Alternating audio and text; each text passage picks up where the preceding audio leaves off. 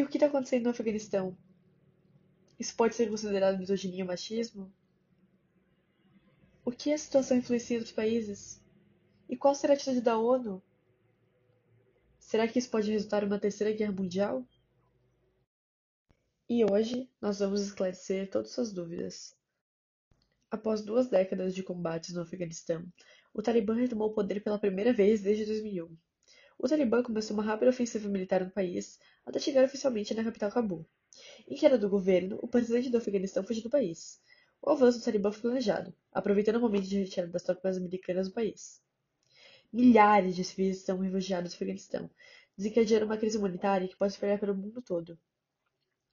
Os que permaneceram no país estão contando com o retorno do governo extremista e sua libertação radical do Islã.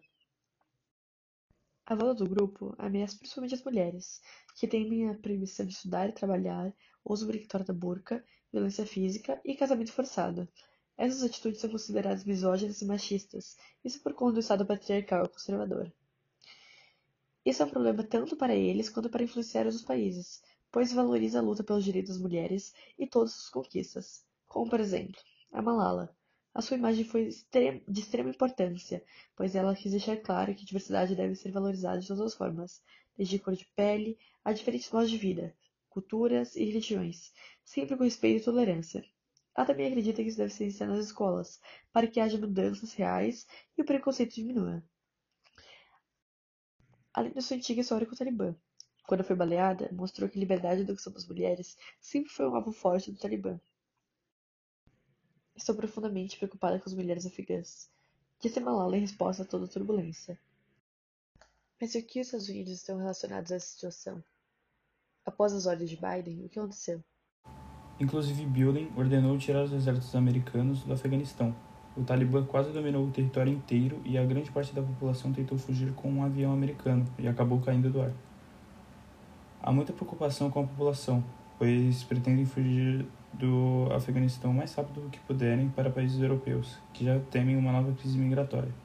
O medo dos afegães é que, mesmo se conseguirem escapar do Talibã, eles podem não ser bem recebidos em outros países. O presidente da França disse que o, o país já está de portas abertas para receber novos refugiados do Afeganistão.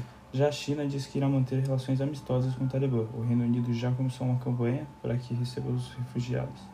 Isso pode, com outros fatores, é, causar uma terceira guerra mundial, principalmente com a situação atual. Com essa pandemia mundial, e a comunicação de um novo vírus será muito mais propícia a se manifestar. A recuperação do Talibã não deu início só no dia 15 de agosto, quando tomaram a capital do país. Mas no começo de 2020, em fevereiro, o governo dos Estados Unidos, ainda com Donald Trump como presidente, assinou um acordo com o Talibã que encerrou em definitivo seus conflitos entre si. Em troca, foi assinado o compromisso de que o Talibã não permitiria que o território afegão fosse usado para planejar ou executar ações que ameacem a segurança dos Estados Unidos.